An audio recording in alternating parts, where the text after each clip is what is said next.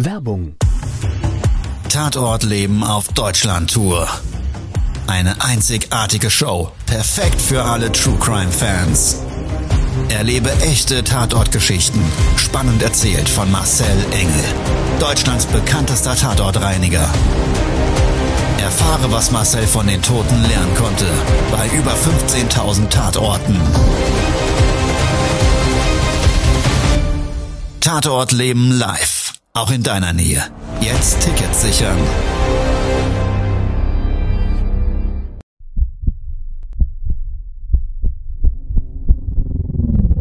Todesursache. Der Podcast mit Tatortreiniger Marcel Engel. Es wird immer mal wieder in meinem Podcast vorkommen, dass wir sehr tief in das Geschehen eintauchen. Ich werde offen darüber sprechen. Damit meine ich, dass Flüssigkeiten wie Blut als Element das kleinste Problem sein wird. Ich freue mich, wenn ich euch auf eine Gedankenreise entführen darf in meine Welt des Tatortreinigens. Todesursache. Der Podcast mit Marcel Engel. So, hallo und herzlich willkommen, ihr Lieben, ja, zu einer neuen Folge Todesursache und The One and Only. Man muss es wirklich mal so sagen. Ich habe eben ein kurzes Vorgespräch mit Marc Benige geführt, der nämlich dieses Mal in dieser Podcast-Folge wieder dabei ist. Und ich habe unzählige Fragen von euch zugesendet bekommen. Und mir selber haben sich auch so einige, ja, einfach seit Jahren in mir drin brodelnde Fragen ergeben, die ich jetzt ganz gern mit ihm mal kurz besprechen wollte. Und ich bin ziemlich sicher, das ist eine absolute Expertise weltweit, ist er ja einer der Experten für das Thema. Wird er da auf diese Fragen auch Antworten haben? Und dann kommt wahrscheinlich so der Aha-Effekt. Erstmal herzlich willkommen und hallo, Marc, vielen Dank, dass du Zeit hast. Guten Tag aus dem Montbijou Park in Berlin. Hier ist alles ganz friedlich und vollnisfrei. Also Freundesfrei. Ja. Marc, ich habe dir, ähm, beziehungsweise ich habe ein, ein Video zugespielt bekommen von einer Followerin, ganz lieb, und ich war erstaunt, erstaunt über den Werdegang, was da biologisch passiert ist. Ich würde das Video mal parallel, du siehst da mich halt nicht mehr, ich würde das Video mal parallel laufen lassen, weil, wie du mir dann mitgeteilt hast und wir haben dich gefragt, Mensch, Marc, könntest du uns vielleicht sagen, was denn da so biologisch gerade passiert? Ich konnte es mir gar nicht erklären. Da hast du gesagt, ah, stopp, es gibt einen Filmfehler und ich selber habe dazu mal eine ja, wissenschaftliche Studie gemacht, ne? Ja, mit, einer, mit einer Veröffentlichung, also Wahnsinn. Jetzt würde ich ganz gerne mal kurz umschalten zu diesem Video und es wäre sehr, sehr lieb, das geht ja ewig lang, wir kürzen das Ding auch ab, wenn du das vielleicht mal so ein bisschen kommentieren kannst, was da passiert und vor allen Dingen, aber bitte erst im Nachgang aufklärst, wo der Filmfehler liegt. Also wo ja, da nicht so ganz dementsprechend der ja, normalen Abläufe vielleicht ja, geschnitten wurde oder wie auch immer. Ich muss ganz kurz das Video hier mal Augenblick. So. Genau, da wird also jetzt äh, angeblich ein, ein Fisch, äh, oder was angeblich, da wird ein Fisch rausgelegt, das Zeitraffer, sieht man ja. Und ähm, was da steht, ist, dass sofort jetzt Larven angezogen werden von Schmalzfliegen. Und äh, die sieht man jetzt, wie die da sehen und her waren. Man sieht auch diese Kriechspuren, hier in dem Fall in schwarz auf dem weißen Teller. Kann man das ganz gut sehen, wie die hin und her kriechen und sich immer so ein bisschen im geschützten Bereich aufhalten, damit die eben das von Bakterien zerfressene Gewebe aufnehmen können und ähm, damit sie auch vor Vertrocknung geschützt sind. Und äh, in dem Fall fressen sie sich jetzt scheinbar so vom Kopf her durch. Das kann auch schon mal sein, äh, dass tatsächlich, äh, weil da viele Öffnungen sind, der Mund, je nach Lebewesen dann eine Nase, Ohren und so weiter, dass sie da zuerst fressen. Da kommen wir gleich noch zu. Bei, der, bei, dem Filmfehler, hier seht ihr so kleine Eiberge, das sind Geschmeiße.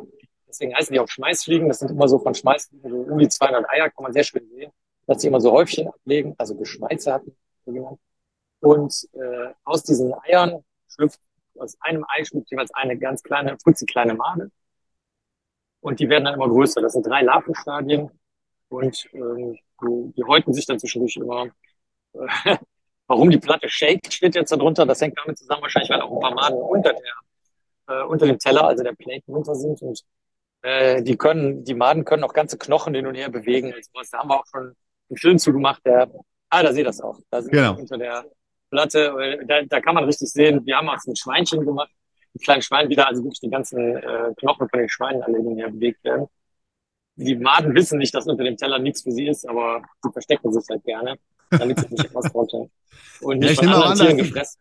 Genau, da ist auch die Brühe ein bisschen runtergelaufen. Ne? Auch immer so ein Phänomen. Ja, wie die Maden als solches, ich nenne das immer so ein Gewitterblitz, sieht aus wie so ein Korallenschwamm manchmal, wenn ich am Leichenfundort komme. Und das ist zum Beispiel im Badezimmer mit einer weiß gefliesten ähm, äh, Wand. Dann kann man das wunderbar erkennen, wo die Maden praktisch ausgehen vom Leichenfundort. Ja, ich sage jetzt mal, der Körper lag Nähe äh, der Wand. Siehst du wie so ein Gewitterblitz. Ist total, also es ist fast schon ein Kunstwerk manchmal.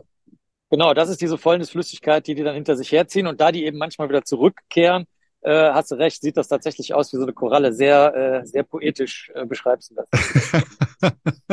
und jetzt, jetzt sieht man, dass das ja alles zerläuft. Ne? Also der, die, die, die Bakterien lösen halt das Körpergewebe auf. Das Körpergewebe löst sich auch ohne Bakterien selber. auf. Also beides zusammen. Und die Maden ähm, fressen das halt und dann später kriechen die weg, um sich zu verpuppen. Das machen sie meistens nicht auf der Leiche, das machen nur ein, zwei Fliegenarten. Und das, was man da so als breiges Zeug sieht, ist halt das, was die Maden nicht gefressen haben. Also das würde normalerweise in die Erde reinlaufen oder so. Also die Maden sind auf ganz bestimmte Fäulniszustände, sind die halt spezialisiert und das ist jetzt zu faul für die. Ja. Ach, Und, genau, das äh, wäre, das wäre zum Beispiel schon eine der für mich wirklich ganz, ganz, ganz entscheidenden Fragen gewesen, die ich mir schon immer gestellt habe. Wa warum fangen, also ist es, wie, wie erkennt denn die Fliege jetzt oder die Made, dass es das Medium nicht mehr für sie ist? Es liegt es am, wie nimmt die das wahr? Genauso wie Menschen. Also die, äh, dir schmeckt irgendwas nicht. Also meinetwegen, sagen wir mal, es ist zu, zu, nehmen wir mal, äh, du hättest irgendeine Flüssigkeit, die wäre so leicht verdorben. Kann, könnte man noch trinken, aber ist leicht verdorben.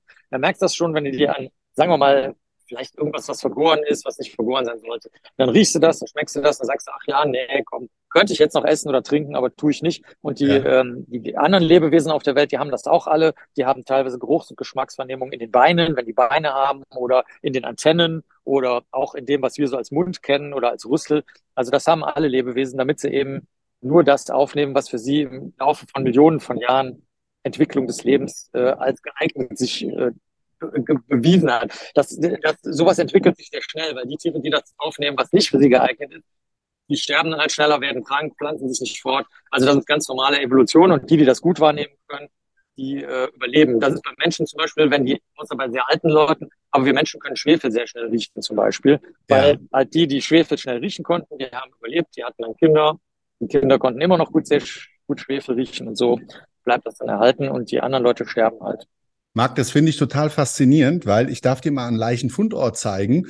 Der hat eine Liegedauer, wir wissen es nicht genau. Wir machen das ja immer so an der Post fest und an verschiedenen anderen Faktoren. Wir sind ja da nicht die Experten wie du, dass wir da auf die ja umgebende Biologie hin äh, irgendwie Rückschlüsse ziehen lassen.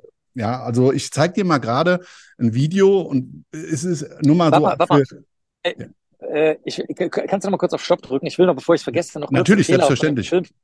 Ich wollte nur noch schnell den Fehler von dem Film vorhin sagen. Also Ah, es werden nicht, die genau. Ma- ja, es, es werden nicht die Maden angezogen, weil die Maden können nicht fliegen und die können auch nicht über große Strecken kriechen, weil die dann vertrocknen, außer es ist super feucht, sondern es werden die erwachsenen schwangeren Schmeißfliegen angezogen. Also als erstes kommen in Wirklichkeit die erwachsenen schwangeren Schmeißfliegen, die Eier ablegen, aber die haben die Eier wahrscheinlich so versteckt abgelegt, dass der, der den Film gemacht hat oder die, die den Film gemacht hat, das nicht sehen konnte. Also das war der Fehler. Nicht die Maden werden angezogen, sondern die erwachsenen Tiere, die Eier ablegen. Also in dieser Forelle sind keine Larven drin, die da irgendwie rauskommen, auch bei Menschen nicht. Genau, Das das, was wir so, so am Mittelpunkt praktisch dann auf dem, auf dem Bauch des Fisches gesehen haben, ne? Die Schma Schmeiß, hast du Mhm. gesagt, heißt das, ne? Das muss Die also- Schmeiße, ja. Die, die Schmeiße, das muss also vorher irgendwie geschehen sein und das war der Filmfehler. Stark. Genau, die G, diese G-Schmeiße, diese Eibatzen, die sind vorher schon da in Mund, Nase und sonst wo abgelegt gewesen. Aber die hat man halt nicht so gut gesehen, deswegen haben sie es halt falsch getextet, weil viele Leute denken, die Maden wären schon irgendwie im Körper und Ja. würden da rauskommen. Aber das in Wirklichkeit, diese, diese gelblich-weißlichen Batzen, die waren vorher schon da, haben Hm. die aber nicht gesehen. So, Entschuldigung, jetzt. jetzt Nee, nee, super, super, super. Vielen Dank, sonst bleibe ich das wieder allen schuldig vor lauter Quatsch und es ist wieder sehr schön mit dir. Also da schon mal vielen, vielen Dank. Jetzt zeige ich dir mal, weil das fand ich jetzt auch wirklich faszinierend für mich, weil du sagst, okay, das nehmen die wahr. Ähm, Und es ist crazy. Es ist viel zu ex crazy, weil wenn man das jetzt auf einen Leichenfundort bezieht, der ja schon ein bisschen anders aussieht, ähm, zumindestens gut, Fäulnis ist Fäulnis in Anführungszeichen. Ja, und die Fäulnis des Fisches finde ich zum Beispiel als Tatortreiniger viel, viel schlimmer mag, wie die Fäulnis des Menschen. Also ich habe schon Einsätze gehabt bei Kühlkammern und wir blenden hier dann später auch noch für dich da draußen als Zuhörer einen Teil einer Podcast-Serie ein, wo wir genau von so einem Fall berichtet haben. African Store, damals in Kassel, Kühlzelle ausgefallen, der vorhergehende Mieter flüchtig, eigentlich vielleicht netter und dann im Nachgang haben wir im Hinterzimmer noch was gefunden, was mir schwer nach einem Tatort aussah. Können wir endlich los? Ja, Moment, ich muss mir gerade noch ein Ticket organisieren. Äh, welche S-Bahn nehmen wir nochmal? Du holst dir jetzt am besten mal das Deutschland-Ticket. Das geht ganz schnell. Und schon können wir mit allen Bussen und Regionalbahnen fahren, wann wir möchten. Und auch wohin wir wollen? Ja, wir steigen einfach ein und müssen uns mit dem Deutschland-Ticket um keine weiteren Tickets kümmern. Egal, ob du montags damit ins Büro fährst oder wir spontan nach Berlin wollen oder am Wochenende ins Grüne. Okay, das heißt, wenn ich mit den Jungs zum Auswärtsspiel will, steige ich einfach mit meinem Ticket in die Regionalbahn und den Bus und fahre zum Stadion. ja, ganz genau. Aber jetzt geht's erstmal zum Shoppen in die Stadt. Und wann möchtest du losfahren? Jetzt informieren unter bahn.de slash Deutschlandticket.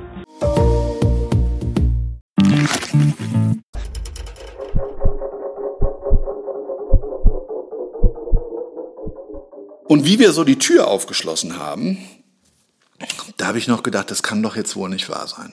Hunderte von Fliegen sind mir entgegengeflogen und so fokussiert, alles gespiegelt, das kleine Geschäft knallvoll gepackt. Ziemlich hohe Deckenhöhe, ungefähr drei Meter. Daneben eine große Box. Wie so eine Art kleiner Extra-Raum, abgeteilt, oben mit einem Kühlaggregat. Und da wusste ich, okay, alles klar, das ist dieser Kühlraum. Also dieser Fäulnisgestank war so brutal, der hat dir in dem Augenblick, wo du eingeatmet hast, wirklich der Atemreflex ausgesetzt. Du wolltest nicht einatmen. Und zwar war dieser African Store, dieser Import-Export-Laden, eben auch mit ganz frischem Fisch im Verkaufsbestand als Warensortiment bekannt bei den Landsleuten. Und somit hat der Mieter dort in diesem Kühlhaus den Fisch eingelagert. Durch diese lange, extreme Liegedauer, es wurde warm, Strom war mehrere Wochen schon abgestellt, ist dieser Fisch wirklich so richtig vergammelt, verfault. Und teilweise Fischsorten dabei, ziemlich fett und ölhaltig halt, hat sich dieser Film und diese Geruchswelt in einer Intensivität dargestellt, dass ich gedacht habe, das erste Mal, das kriege ich vielleicht nicht sauber. Was mir der Eigentümer damals sagte, es ist ein Ladengeschäft und sie haben hinten noch so zwei kleine Hinterräume und ein WC. Und jetzt wollte ich an der Stelle, wo wir soweit waren, einfach mal schauen, wie es da hinten drin aussieht. Nicht eine sonderlich tolle Lichtausbeute. Aber der Raum hatte ungefähr 10 Quadratmeter, es standen zwei Tische drin. An der Wand konnte man sehen, da war jemand Bob Marley-Fan. Es hingen ganz viele Poster da, ein Schal mit Jamaika-Fahnen und so weiter. Der eine Tisch klar zu erkennen als Schreibtisch. Extrem unordentlich. Interessant war aber der andere Tisch. Geht drei Schritte nach vorne, auf den Tisch zu und hab gesehen, da liegt ein Hackebeil, das total verschmoddert war. Also gut im Einsatz und nie sauber gemacht worden. So sah es aus. Total eklig auf dem Tisch, irgendwie lauter vergammelte Lebensmittelreste. Und so eine Holzplatte, so ein fetter Holzblock. Da konntest du auch sehen, mit lauter Kerben drin. Also war meine Annahme, dass vielleicht nicht ganz hygienekonform dort in diesem Hinterräumchen ja für die Kunden des Mieters dort immer die Fische vielleicht filetiert wurden, der Kopf ab, wie auch immer. An dieser Wand war wirklich auf der gesamten Länge des Tisches die Wand mit lauter Spritzern versehen. Und zwar unterhalb so eine Höhe von 50 Zentimetern ab der Tischkante, sogar so dick, dass es mehrere Millimeter auf der Wand klebte. Total widerlich. Also über Jahre hinweg muss das so ein bisschen missbräuchlich alles genutzt worden und vor allen Dingen nie sauber gemacht worden sein. Und dann haben die wieder angefangen zu erzählen und sagen so, ja, also der ist bestimmt auf Flucht und der ist bestimmt auf Flucht und der ist bestimmt auf Flucht. Da habe ich mir so überlegt, okay, hm, an der Wand, wo ich gereinigt hatte, und da wurde mir das erst bewusst, gab es ganz viele Verkrustungen von Blut. Und auch so gesamteinheitlich, also wenn man da Fisch jetzt zum Beispiel irgendwie filetiert und und und, gibt es ja niemals so eine Sauerei. Natürlich über die Jahre hinweg viel Schmodder dran, aber dann habe ich mich so gefragt, um Gottes Willen, der Typ, der Mieter, der da eben vorher diese Räumlichkeiten genutzt hat, der wird doch nicht eventuell da hinten jemand zerlegt haben?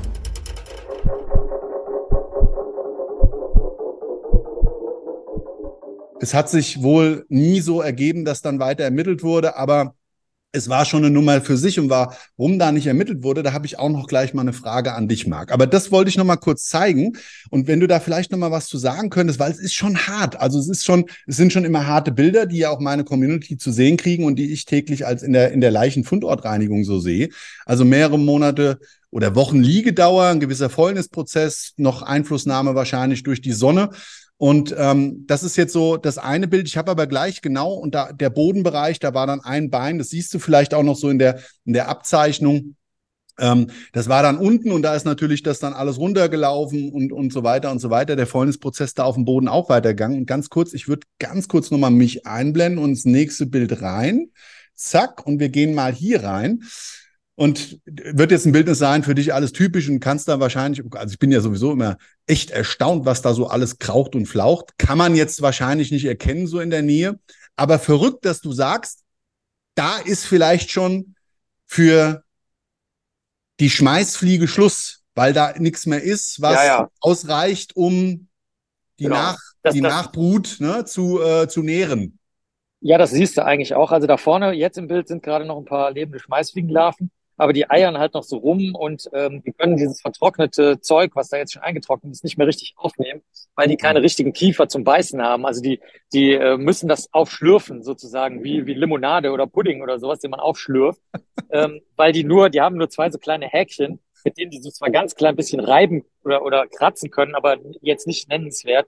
Und äh, deswegen hast du dieses kleine Rötliche, was man da so zwischendurch gesehen hat, das waren schon die Puppen. Also wenn die merken, okay, das mit dem Fressen funktioniert nicht mehr. Wir sind jetzt aber hier irgendwie aus irgendeinem Grunde ist jetzt was passiert, zum Beispiel die Leiche wurde entfernt. Also irgendwas ist jetzt total anders als gerade eben noch. Dann können die auch in Notverpuppung gehen. Das haben die da gemacht. Da sind schon einige der Tiere sind, haben sich schon verpuppt und wandeln sich da zur Fliege um. Das sind dann die kleinen Schmeißfliegen. Das äh, kann man auch sehen. Also du eher als jetzt deine Zuhörer und Zuhörerinnen und Zuschauer, Zuschauerinnen. Aber äh, manchmal sieht man so kleine Fliegen. Das kommt entweder, weil die nicht genug zu fressen hatten. Das wäre dann so eine Notverpuppung gewesen. Oder weil es brüllend heiß war, wie in den letzten Jahren weil da dann überhaupt nichts mehr funktioniert. Aber wir sehen jetzt in den letzten Jahren, sehen wir zum Beispiel kleinere von diesen blau und grün äh, schillernden Schmeißfliegen, weil äh, halt die Umweltbedingungen sich geändert haben. Aber an dem Tatort würdest du wahrscheinlich, wenn du jetzt warten würdest, bis die Larven sich auch noch verpuppen würden, würdest du lauter so Notverpuppte sehen und dann sind das deutlich kleinere Fliegen. Ähm, und daran siehst du schon, dass, wie du gesagt hast, dass die da einfach auch nichts mehr zu fressen finden. Marc, aber was hat die Hitze oder die, der Klimawandel jetzt äh, speziell mit der Biologie am Tatort zu tun? Also außer dass vielleicht für mich gefühlt, klar, äh, Hitze nimmt einen Einfluss auf ähm, überhaupt, also nein, Wärme ab einer gewissen Temperatur haben wir bei einem Leichenfund einen Schädlingsbefall und ab einer gewissen Temperatur drunter liegend fast gar keinen. Und ähm, was, was, hat das, was hat das da für eine Bewandtnis? Hat sich da irgendwas gewandelt in den letzten Jahren?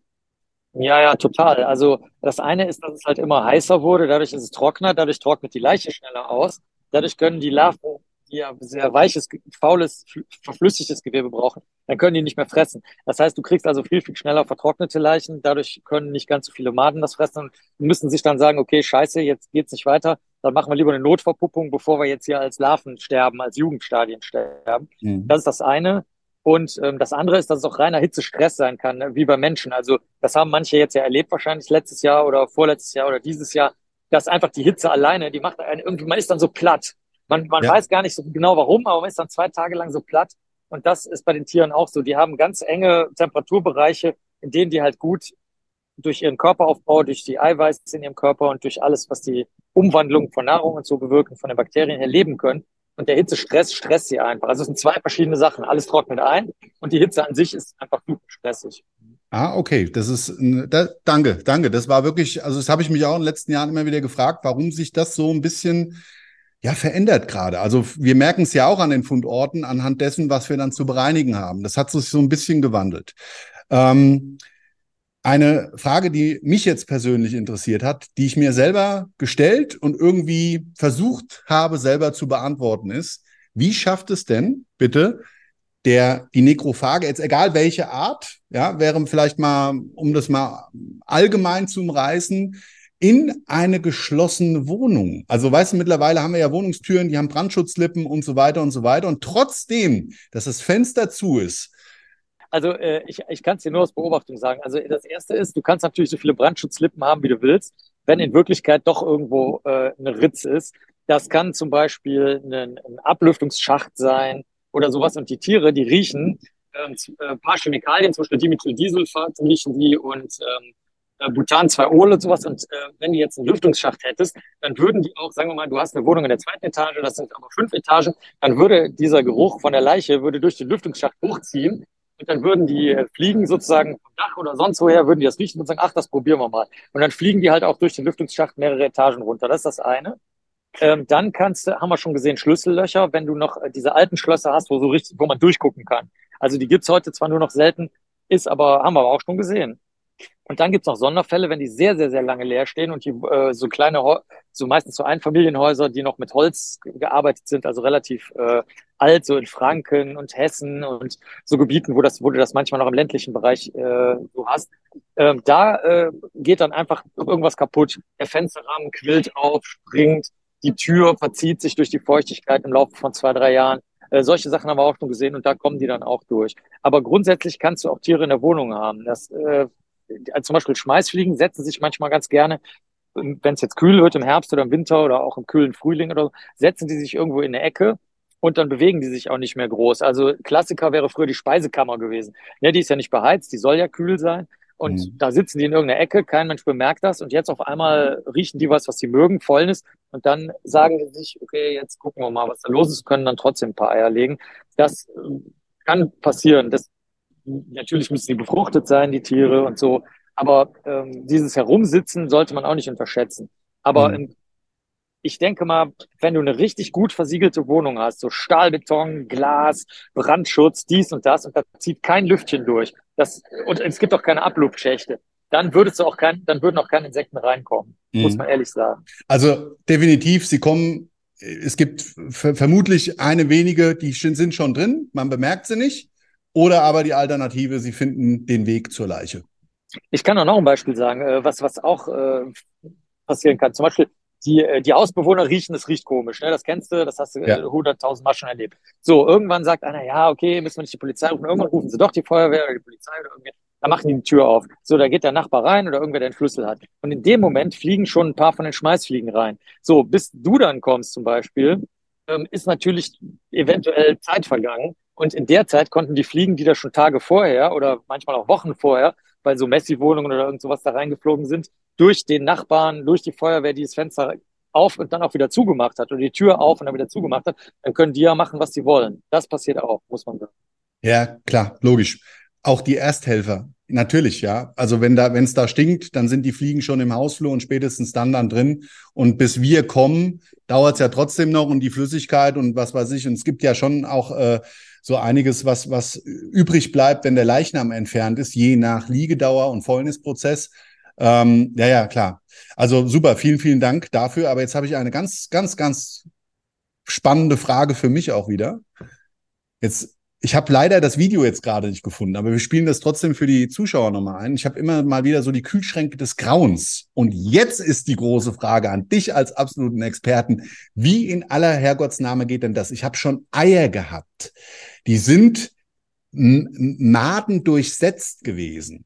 Ähm, natürlich die ganzen Lebensmittel in den auch Verpackungen drin und so weiter. Fragt man sich ja, gerade dann auch selber, was isst man denn da alles? Und ich weiß ja, du bist bekennender Veganer und wirst jetzt sagen, siehste, wird vielleicht bei einer anderen Ernährung, beim anderen Ernährungsprofil nicht passieren.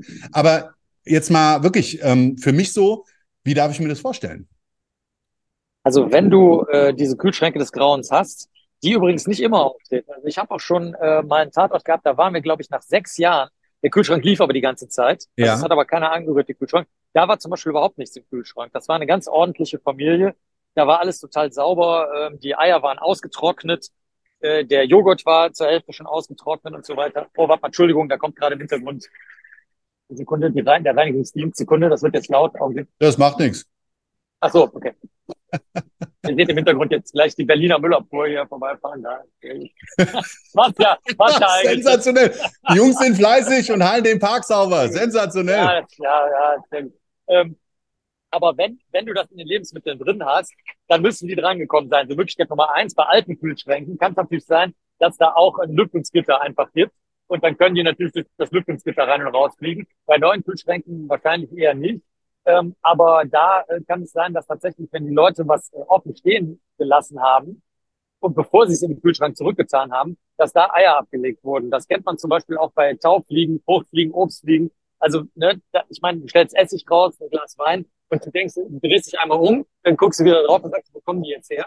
Ne, weil die riechen das halt sofort, wenn es jetzt zum Beispiel warm ist, im Sommer, und äh, können dann auch Eier ablegen. Und wenn du jetzt irgendwie, sagen wir mal, das wäre Obst, und dann denkst du dir, ah, jetzt fahre ich drei Tage weg, komm, ich stelle mein Obst in meinen Kühlschrank, dann fährst du weg, kommst aber nicht wieder oder stirbst oder sonst irgendwas, dann sind die Eier dann auch schon drauf abgelegt. Das kann also auch passieren. Aber in die Packung rein, also gerade wenn das dickes Plastik ist oder sowas, kommen die nicht, ähm, sondern das ist dann wirklich passiert, weil die das halt irgendwie einen halben Tag lang draußen rumstehen lassen hatten. Was auch passieren kann beim Kühlschrank ist, du kochst was, das ist dann eigentlich schon sehr äh, weich und eigentlich gut für die Larven und für die äh, Eier sozusagen, stellst das zum Beispiel raus zum Abkühlen.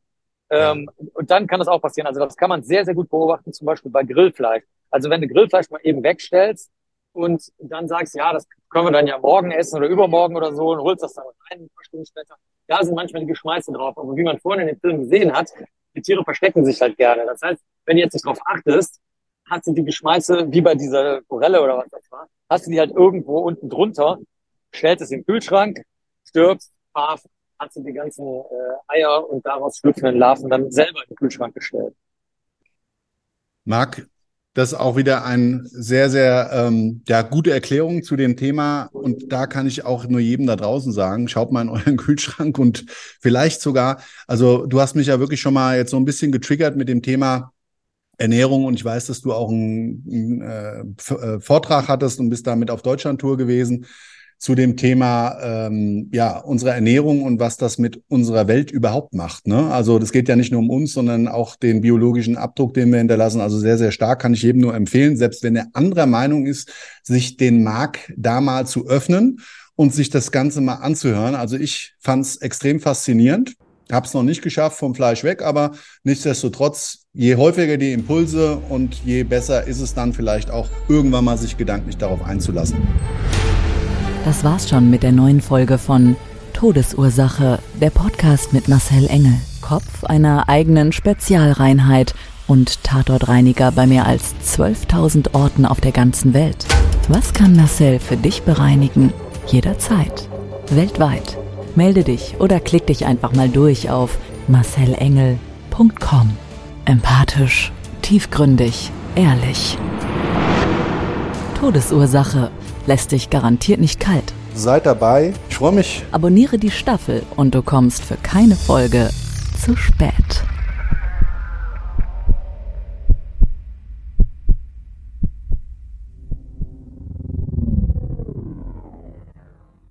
Mobbing findet überall statt. In der Schule, am Arbeitsplatz, innerhalb der Familie und im Internet. Erfahren Sie in dem Kompaktbuch Ausgemobbt, wie Sie sich gegen Mobbing wehren und künftig vermeiden, zum Mobbing-Opfer zu werden.